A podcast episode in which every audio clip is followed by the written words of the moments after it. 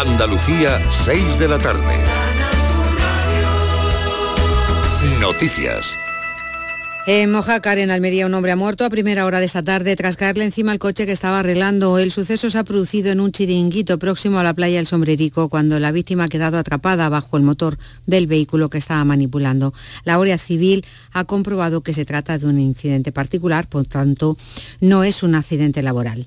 La Junta constituirá un comité de expertos para diseñar el plan de regeneración y reforestación en las más de 5.000 hectáreas afectadas por el incendio que comenzó en septiembre en Los Guájares, en Granada. Un incendio que, recordemos, se extendió por otras localidades como el Valle, Albuñuelas, El Pinar y Vélez de Benaudalla. Comenzaba el 8 de septiembre y fue extinguido, se dio por extinguido el 5 de octubre. A los alcaldes que se han reunido hoy con el delegado del gobierno andaluz en Granada les preocupa que las lluvias de otoño arrastren la capa de tierra ahora desprovista de vegetación. Hay trabajos prioritarios, dice el alcalde de Los Guájares, Antonio Mancilla. Lo primero que hay que hacer es intentar retener el terreno, hacer fajas de seguridad, fajas auxiliares, pequeños diques en los barrancos y eso son unas obras de emergencia que tienen que empezar cuanto antes.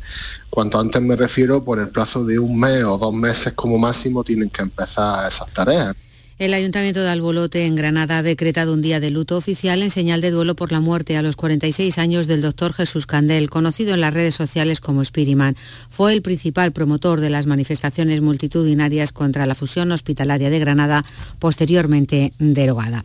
Se confirma que el Museo del Carnaval de Cádiz abrirá en el primer trimestre de 2023. La concejala de fiestas, Lola Cazalilla, lo ha anunciado en el Encuentro Internacional de Carnavales que se está celebrando en México, Lorenzo Benítez. Una fecha que ya adelantó el alcalde José María González en una entrevista en Canal Sur Radio y que ha ratificado hoy la concejala de fiestas desde este encuentro en México. Lola Cazalilla ha dado detalles del proyecto museográfico que albergará el Palacio de Recaño que tendrá el perfil de centro de interpretación. La intención es que se convierta en un espacio vivo y también un centro documental de investigación con zonas de exposición permanente y una sala dedicada a los carnavales de todo el mundo.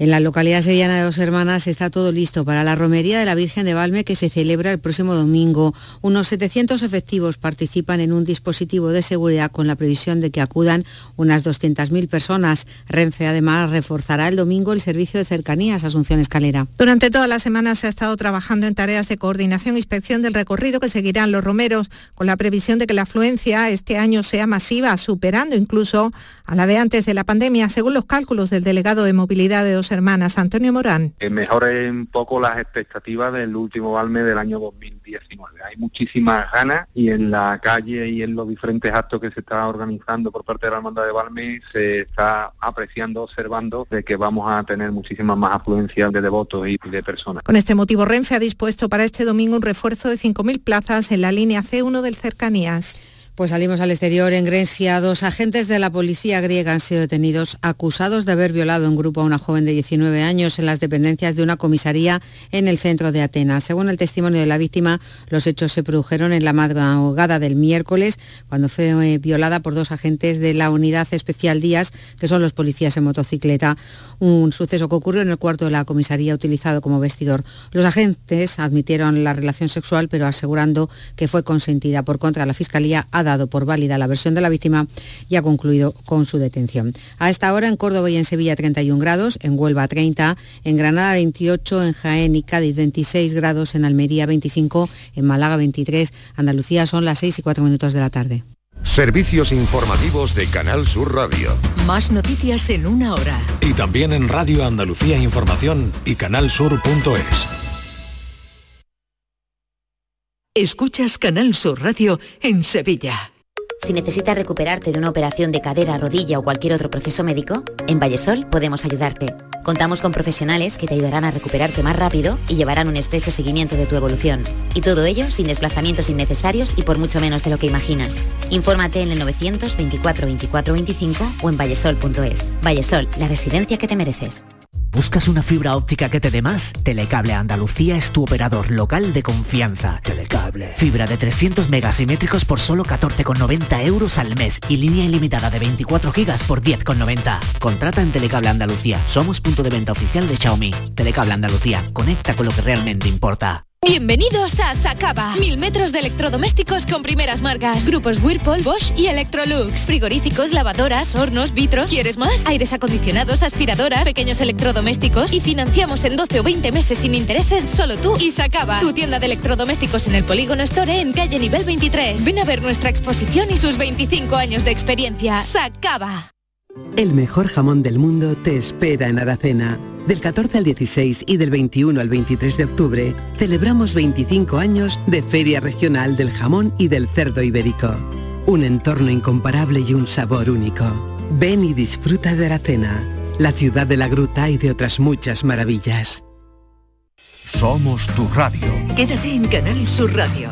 La radio de Andalucía. Hola, muy buenas tardes. Aquí estamos como siempre, son las 6 de la tarde. Hoy es viernes, ese es un día especial. Eh, para muchos que ya estáis disfrutando del fin de semana probablemente y de este tiempo que, que bueno, que es magnífico. Aunque lo que tenemos por delante es la sequía, pero el tiempo es magnífico, hay que aprovechar y disfrutarlo de algún modo. Nosotros vamos a aprovechar el tiempo bien porque hoy ya saben que tenemos un programa especial que está dedicado a repasar la prensa especializada en medicina y salud y encontrarnos en este caso con una eh, protagonista de la innovación, de la excelencia, del talento también en cirugía fetal. Eh, quiero que conozcan esta tarde todos nuestros oyentes a la doctora Francisca Molina, que nos va a acompañar en esta edición que llega hoy hasta las seis y media de la tarde. Muy buenas y muchas gracias por estar a ese lado del aparato de radio.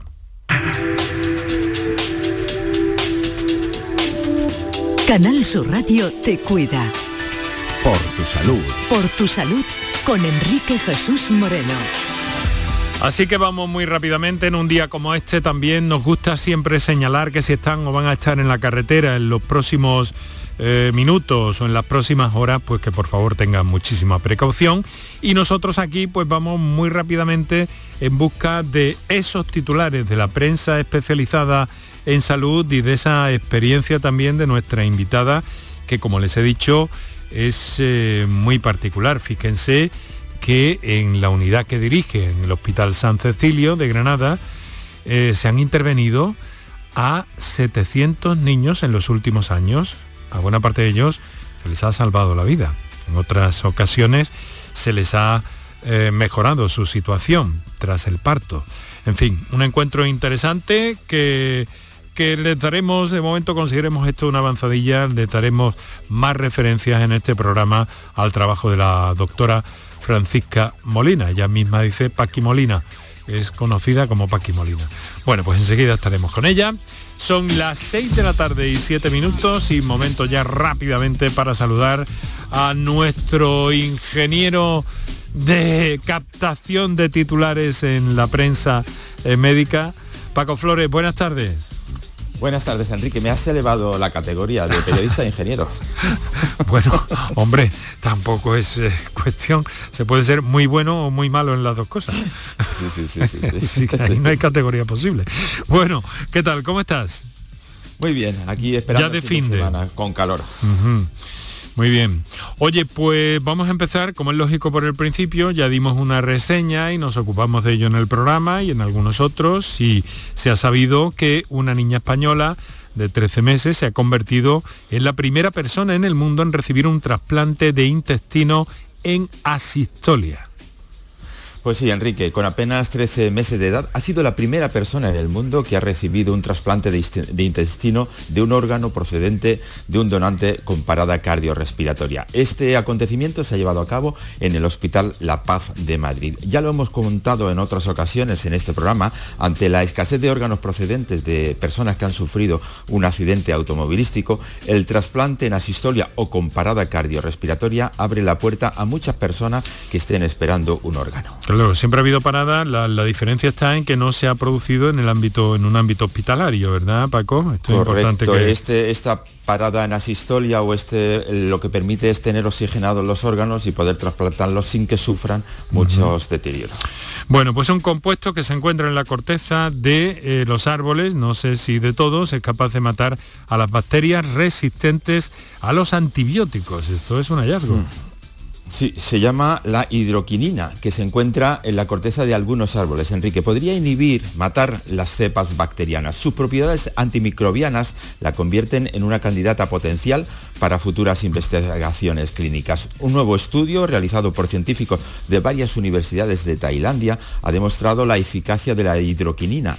Hasta ahora se ha utilizado para luchar de forma eficaz contra la malaria en humanos. Las bacterias resistentes a los medicamentos se producen en casi 3 millones de infecciones al año y son responsables de 35.000 muertes de, en todo el mundo. Bueno, pues sí, es un grave problema y en este sentido este apunte que nos da supone un, un avance y en los árboles hay una gran riqueza. Y bueno, no olvidemos que la aspirina procede de un árbol, ¿no? De un sauce. Exacto. Eso es. Bueno, vamos a ver. Eh, eh, un reciente trabajo que echa por tierra la creencia de que comer huevo en exceso supone problemas para eh, el organismo, para el colesterol en concreto. Todo lo contrario, es bueno para nuestra salud coronaria. Mm. Lo hemos escuchado, es verdad, hasta la saciedad. Comer demasiado huevo es perjudicial para la salud, ya que puede disparar los niveles de colesterol, nos han dicho siempre nuestros padres. Sin embargo, un reciente estudio publicado en la revista científica de American Journal of Medicine eh, indica todo lo contrario, Enrique, y asegura que comer más de uno al día puede ser beneficioso para nuestro corazón, ya que ayuda al riesgo sanguíneo y a las arterias principales. ¿Y a qué se debe esto? pues a su alto valor proteico, porque un huevo tiene 113 kilocalorías aproximadamente, con una proteína de alta calidad, casi no posee hidratos de carbono y de sus grasas, Enrique, la mayor parte son monoinsaturadas y se concentran en la yema de huevo. Además, es un alimento eh, rico en hierro, zinc, fósforo, potasio, calcio e infinidad de vitaminas. Pero que digo yo que esto no podía haberse visto antes. si se ha visto ahora, ¿no? por tanta investigación no sabíamos estas cosas. Sí, sí, sí, sí. bueno, pues eh, vamos con una cosa que nos da paso para nuestro encuentro con, eh, con nuestra invitada esta tarde, con la doctora Francisca Molina. Una terapia celular que corrige antes de nacer la lesión de tres bebés con espina bífida. Sí, se trata del primer tratamiento de espina bífida del mundo que combina cirugía con células madre. Una terapia celular practicada durante el embarazo ha logrado que tres bebés con espina, bífida hayan nacido sanos. Lo han logrado un equipo del Davis Health Medical Hospital de California. Este innovador tratamiento, único en su género, combina la cirugía con las células madre. Se administra mientras el feto aún está desarrollándose en el útero de la madre y podría mejorar los resultados de los niños con este defecto congénito. En España, entre 8 y 10 de cada 10.000 recién nacidos vivos presenta alguna malformación del tubo neural, de los cuales más de la mitad, Enrique, de ellos están afectados por la espina bífida. El diagnóstico se lleva a cabo mediante una ecografía y ahora lo, mm. contará la doctora. Sí, sí, porque además la doctora es especialista en ecografías eh, también, necesario para luego abordar esa cirugía fetal que nos parece tan alucinante. Antes de que la saludemos, Paco, vamos a hacer un descansillo con unos consejos de nuestro anunciante y enseguida entramos en esa materia. Por tu salud. Aquadeus, ahora más cerca de ti, procedente del manantial Sierra Nevada, un agua excepcional en sabor, de mineralización débil que nace en tu región. Aquadeus Sierra Nevada es ideal para hidratar a toda la familia y no olvides tirar tu botella al contenedor amarillo. Aquadeus, fuente de vida, ahora también en Andalucía.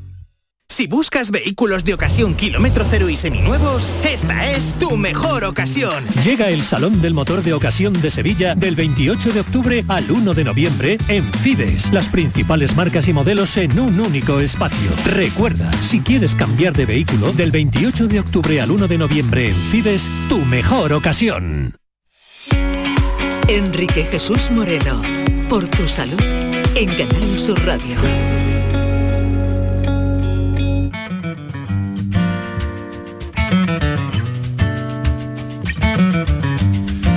Bueno, pues un caso con una terapia celular, como acabamos de contarles, que corrige antes del nacimiento una lesión en tres bebés con eh, espina bífida. Eso se ha llevado en el, en el Davis Health Medical Hospital de California. Pero mm, de eso también sabemos y entendemos aquí. Tenemos ya eh, al otro lado del teléfono a la doctora Francisca Molina Doctora Molina, muy buenas tardes. Hola, muy buenas tardes. Muchas gracias por estar con nosotros. Eh, le hemos llamado hace un momento y, estaba recién llegada del hospital prácticamente, ¿no? Son duras y largas las jornadas en el hospital, ¿no, doctora? Sí, a veces se nos prolongan, era un caso que nos mandaban de Murcia en este caso y, y nada, salió de un día para otro y, teníamos que quedarnos a responder hasta que se terminara la cirugía. Pero bueno, ya estamos en casita. Muy bien. Doctora, es ginecóloga en el San Cecilio, especialista en, cirugía fetal, trabaja también para, para el Centro Gutenberg y eh, bueno, le hemos dicho ya a los oyentes que eh, su experiencia en este campo que le ha llevado a intervenir a, cerca de 700 niños ya, creo que son, en los últimos años, y a muchos de ellos les ha salvado la vida, ¿verdad? Sí, cuando, cuando se hace una intervención intraútero es precisamente por eso, porque si pudiéramos hacerla después de nacer, pues obviamente no, no tendríamos los riesgos que conlleva en sí meter un troca, romper la bolsa, operar intraútero. Se hace porque los bebés morirían de otra forma. O sea que siempre, ¿no? Es decir, que, que, siempre que intervienen salvan la vida cuando lo consiguen, claro. Eh, pero quiero decir que no hay otro tipo de, de, acciones que se puedan llevar a cabo a través de esta cirugía fetal. No, no, no, claro, solo operamos cosas que de no hacerse intraútero y esa es una de las premisas de la cirugía fetal. Entiendo, entiendo. Bueno, la doctora Francisca, como les digo, ha realizado más de 700 intervenciones. Eh, doctora, nos acompaña Paco Flores, a quien usted conoce, y quiero eh, que Paco precisamente nos trace un breve perfil de su larga e importante trayectoria. Paco. Pues sí, vamos a intentar resumirlo. La doctora Francisca Molina García, conocida también con Paqui, es natural de Torre Perogil, de Jaén.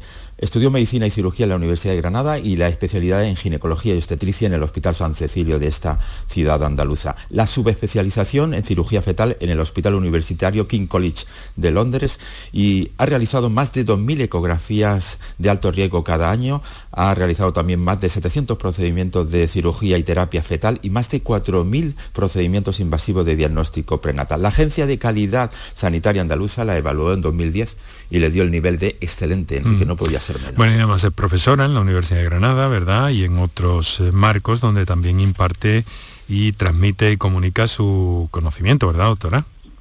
Sí, sí, en la universidad soy colaboradora, no mm. profesora titular. Colaboradora, pero bueno, profesora. sí, no nos gusta ponernos méritos. Pero con todo ese trabajo lo que me extraña es que haya logrado llegar a casa un poco antes de las seis de la tarde, doctora. Pues sí, hoy no estábamos de guardia, el domingo, el domingo, que, ya nos tocará. Eh, hemos comentado con Paco, em, doctora, em, sobre eh, ese comentario que hemos hecho, ese titular, a, proposición, a propósito de una terapia celular que corrige antes del nacimiento, por tanto es una intervención de las que usted mm, mm, suele realizar, en tres bebés de espina bífida, ha sido en California. Eh, ¿Tiene usted algo que, comentarnos a propósito de todo esto? Eh, pues sí, la verdad que la terapia fetal esta es una de las pocas donde el bebé no moriría si no se interviene intraútero, pero sí que el hecho, y se ha sido demostrado recientemente, y el estudio lo hicieron sí los americanos, que mejora el pronóstico. Eh, del hecho de cerrar el defecto del tubo neural intraútero versus si se nace el bebé y se opera después de nacer. En España se operan muy poquitos centros y de hecho porque se necesitan muchos recursos. De todas las cirugías que nosotros hacemos, que son muchas, esta en concreto, el sitio donde mejor se concentran los resultados y la terapia es en Barcelona, porque, porque son muy pocos casos al año los que se operan, pero se ha avanzado mucho en algo que, que ya se llevan años, se llevan 20 años intentando esta terapia y, era muy experimental, pero desde los últimos años ha habido muchos avances técnicos y ya sí que mm, se ha conseguido llegar al punto donde compensa operar intraútero porque mejora el pronóstico de los bebés luego nacidos después de nacer. Interesante. Paco. Doctora, ¿cuáles son las principales patologías que usted corrige dentro del vientre de, la madre? Sí, sí, hay muchas más comunes. Hay, lo que hacemos es mm, son procedimientos pequeños, porque la idea es que si, que si el bebé dentro del útero no va a morir y puede ser operado después de nacer, eso es lo mejor. Pero cosas dentro de la barriga donde moriría de no intervenir son sobre todo anemia severa, que hay muchas causas de anemia donde transfundimos, entonces se trata de, poner concentrado de matías o de plaquetas o poner tubos de drenaje sobre órganos que están bloqueados, como puede ser la vejiga o llenos de líquido, como pueden ser los pulmones. Lo que hacemos es hacer que ese órgano, a través de ese tubo de drenaje o esa pequeña operación, pueda desarrollarse con normalidad para que el bebé nazca luego, eh, posteriormente, en mejores condiciones. O una muy común, muy común es en gemelos, que hay un tipo de gemelos que comparten la placenta y separamos literalmente los vasos que unen eh, las conexiones de esa placenta para que cada uno eh, pueda vivir con su flujo y no le esté donando sangre al otro. Es una cirugía que hacemos muy común. Pero doctora, con esta trayectoria, estas intervenciones, todo su conocimiento, toda su referencia que es internacional, pero usted es muy joven. Bueno, bueno, ya, ya, ya yo, bueno, ya llevo mi año, terminé la especialidad en el año 2004 y es cierto que el hecho de haber podido ir a Londres, a esta unidad mejor del mundo que se llama King's College, en, el sur de Londres es un trampolín para toda la gente que hemos formado allí, porque son años duros, son años intensos y son años con el mejor del mundo, es uno de los pioneros que primero empezó a operar en el mundo en esta terapia. Entonces los años que yo pasé eran años donde se concentraban cirugías de todo el mundo allí y trabajamos muchas horas. Entonces yo siempre digo que esos tres años han servido como 20 años la carrera profesional de un médico que no tenga esa posibilidad. Eh, ¿Y usted por qué decidió eh, dedicarse a este área de la ginecología, doctora? Todos son coincidencias, ¿eh? yo siempre digo, como decía tu caso, que la inspiración te tiene que pillar trabajando, ¿no? Pues a mí me pilló una casualidad, obviamente trabajando, gracias a que en mi tiempo libre durante residente quise hacer una tesis con una profesora de la universidad, que esa profesora me mandó a Inglaterra y y después de conocer eh, algunos colegas de Inglaterra surgió lo de ir de visitante a este centro que os refiero, al King's College, que otro catedrático muy importante de Granada, eh, ya retirado pero muy presente en mi vida, don Luis Navarrete, pues me hizo el contacto para ir y visitar. Y, visitando eh, los conocí y, por supuesto volví a Granada a terminar la especialidad y, bueno, me pasé varios meses, me ofrecieron trabajo allí ya un poco por, conocerme y, eso, pues por casualidades, por la tesis, por gente que conocía en Londres estos centros y por ir de visitante y apasionarme absolutamente. Debió ser tentadora esa oferta, ¿no? Sí, sí, mucho, mucho. Nunca, nunca hubiera pensado, ¿eh? Yo, yo como siempre digo, soy una chica de pueblo, mi familia no son médicos, no había tenido, ¿no? Esa vocación en, la casa y fue ir descubriéndolo poco a poco. Pero la verdad que eso, por distintos motivos, descubrir esta unidad y ver, la primera vez que vi un feto en la cámara, en la tele, viéndolo de verdad en la barriga y cómo se podían hacer estas cosas, mm, fue muy emocionante y ahí sí que descubrí la pasión de, en este claro Que sí, claro que sí. Doctora, una pregunta. Si, si un médico eh, cura a mi madre, a mi hermano o a mi primo, es un buen médico. Si un médico cura a mi hija, ese es Dios. ¿Usted cuando llega a casa de alguna forma se siente alguna deidad? Yo soy madre, solo tengo un niño, pero entiendo perfectamente lo que, lo que dice. Y también fui paciente. Mi niño ha tenido como todo, pues sus problemas, está ingresado y mis pediatras para mí son Dios que han cuidado de mi hijo, lo entiendo perfectamente.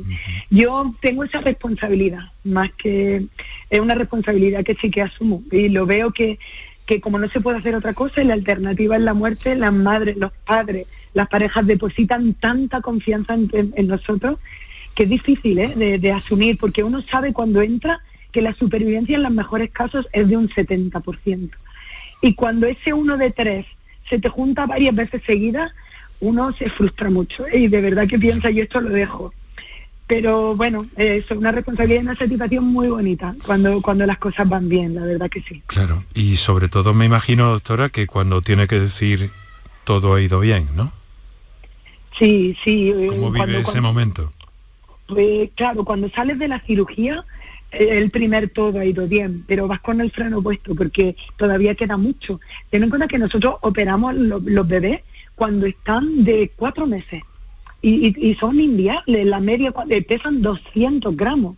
Entonces, aunque todo haya ido bien en la cirugía, todavía les queda un largo camino, hasta el momento del parto. Y todavía quedan riesgos, es que no haya infecciones, que no se rompa la bolsa, que la hemos roto para operar, pero que las membranas de alguna forma sean capaces de contener el líquido y, contener el desarrollo del bebé, por lo menos hasta que pese un kilo o hasta que pese dos. Entonces los padres saben que, la cirugía ya de viene es un éxito, pero que hasta ese bebé que nazca y nazca bien queda un camino largo. Entonces eso, luego devolvemos a los pacientes a los hospitales de referencia porque nos refieren de muchos sitios y seguimos en contacto con ellas, seguimos en contacto con sus médicos, porque me encanta en Andalucía, sobre donde todos nos mandan los casos, cada vez estamos más unidos, nos vamos llamando al móvil y todos los, pacientes, luego los que los médicos que siguen a estas pacientes en el hospital de referencia, mm. pues están muy volcados y nos van dando también el feedback. Y luego ha podido tener eh, ese feedback también de alguna forma de los propios niños cuando, cuando han ido creciendo. Por supuesto, son ya más de 15 años y yo mis navidades, porque siempre es una fecha muy emblemática, los, cumpleaños de los niños, pero la verdad es que tenemos un trato muy directo y damos el mail, damos el móvil a los pacientes y el día de Navidad y el día de Nochevieja, el día de Reyes, me llaman ya los niños con 15 años. Yo creo que un poco forzado por los papis, porque de repente llega un niño de 15 años, doctora, muchas gracias. y no, es, maravilloso. Pero eso es bonito, eso es muy, bonito. una especie de madrina, pero de, de, verdad.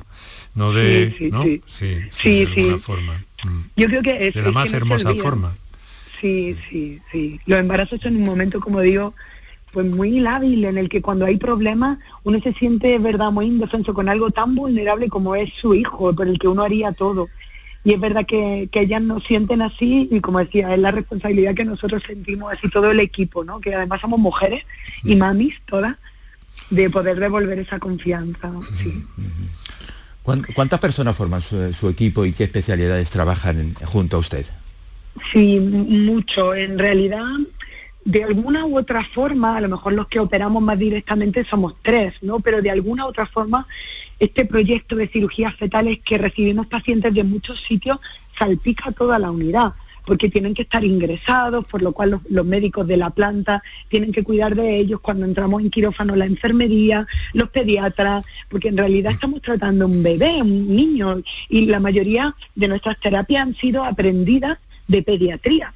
Consensuamos con los pediatras, con los cirujanos pediátricos, con los genetistas, con los neurólogos, con los cardiólogos, sobre cuál sería el mejor tratamiento intraútero. Cuando hago una cirugía cardíaca, recuerdo en el Hospital Virgen de la Nieve donde trabajaba antes, nos metemos con los cardiólogos, que te van diciendo, no, pues aquí es mejor operar en esta zona o en otra, o, en algún otro caso en una brida. Recuerdo meterme con el traumatólogo y el cirujano vascular, que te van diciendo, pues yo si el niño estuviera fuera lo haría así, o sea, que, que, que, al final es un equipo muy mm. grande, ¿no? El que, el que puede llevar a esto. Eh, qué, buen rollo nos ha transmitido en esa multidisciplinariedad. ¿eh? Qué buen rollo. Bueno, eh, estamos terminando, tenemos muy, muy poquito tiempo. Queremos agradecerle que haya estado con que haya estado con nosotros, pero me va a decir, ha, llegado a casa a poco antes de las seis. Yo insisto en eso porque me interesa mucho visibilizar, como se dice ahora todo esto, ¿no? Y ahora, ¿cuándo vuelve al hospital o qué obligaciones tiene? ¿Ya hasta el lunes o cómo va? Yo hago muchas cosas, pero de verdad que la hago por vocación. ¿eh? Es verdad, trabajo en Gutenberg, como han dicho, trabajo en el hospital y el domingo tengo guardia, o sea que solemos hacer guardia, bueno, la repartimos entre todo el servicio de y eso significa trabajar en parto, no en paritorio, no es lo mío estrictamente, pero esa área de urgencia y de parto hay que cubrirla entre todos, porque eso es 24 horas los 365 días de año. Este año me toca Nochebuena. Entonces, sí, pero luego Mm, también por esa relación con Londres hacemos muchos proyectos de investigación, organizamos docencia, organizamos artículos, congresos. Sí, es un poco una decisión de vida eh, más centrada quizá, pensaría mi familia, de lo que, lo que debiera en esto, pero que hacemos con vocación y, con ganas, sabiendo que nadie nos obliga. Doctora, doctora Francisca Molina, ginecóloga, Hospital San Cecilio, especialista en cirugía fetal. Muchas gracias por haber estado con nosotros. Volveremos a encontrarnos. No, no, no pasará demasiado tiempo. Un saludo y muy buenas tardes y que eh, disfrute de las horas que tiene libres hasta la guardia del domingo. Gracias a vosotros por visibilizar este trabajo, porque las pacientes de verdad desde que lo conocen más, vienen mucho más tranquilas. Os agradecemos un montón. Muchas gracias, muchas gracias a usted, por supuesto. Paco, Paco Flores, buen fin de semana, querido amigo. Igualmente, Enrique. Y nosotros hoy viernes lo dejamos aquí con Antonio Martínez en el control, Paco Villén en la realización y Enrique Jesús Moreno que te habló, como siempre, encantado. Y el lunes también.